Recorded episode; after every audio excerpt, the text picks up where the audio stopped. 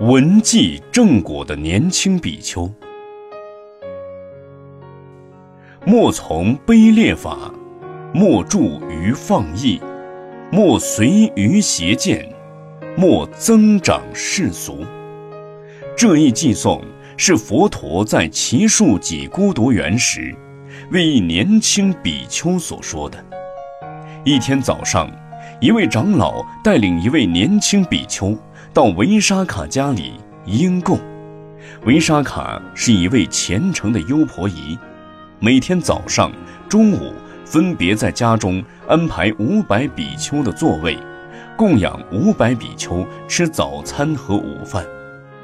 长老在维沙卡的家里吃了稀饭以后，把年轻比丘留下，自己再到其他的信徒家里。此时。维沙卡的孙女也帮忙行堂的事宜。当他在为年轻的比丘倒水时，偶然在装着水的玻璃看到了自己的脸，他觉得很有趣，不自觉就笑出声来。年轻比丘看到他笑，以为是对着自己笑，便也跟着大声笑。谁知维沙卡的孙女看见年轻的比丘笑，就骂道：“秃头驴，你笑什么？”年轻比丘听这一骂，他生气的反唇相讥：“你也是秃驴，你父母也是秃驴。”女孩被骂，就哭着去向祖母维沙卡告状。维沙卡来到年轻比丘的面前。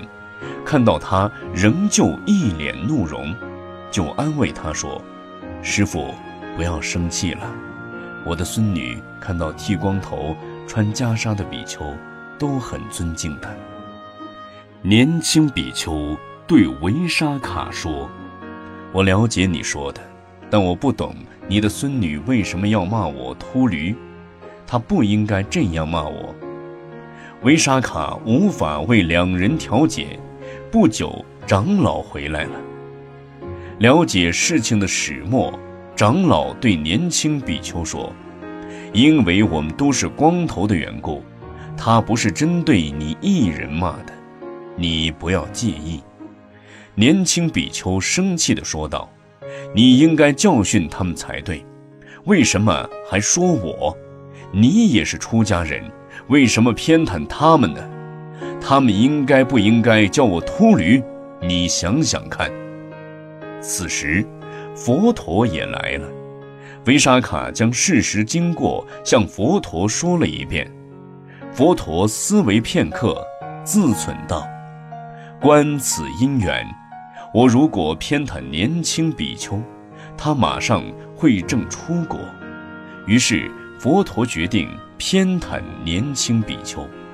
他故意。”对维沙卡说道：“维沙卡，你的孙女需要对着一个光头的人说他是秃驴吗？”年轻比丘一听，怒气顿消，合掌向佛道：“世尊，还是您比较明理，长老和维沙卡都不清楚。”佛陀看了年轻比丘的脸色已经转好。才又正色说道：“有关男女欲望的玩笑是低级的、卑劣的。对低级的、卑劣的法，不要跟着他走，也不要整天放逸、迷迷糊糊的过日子。这些都是邪见，只会增长世俗的生死轮回，不断的在生死苦海中流浪而已。”不能解脱生死，佛为重宣此意，而说偈言：莫从卑劣法，莫著于放逸，莫随于邪见，莫增长世俗。年轻比丘闻记已，立即正得出果，欲会大众，亦同沾法意。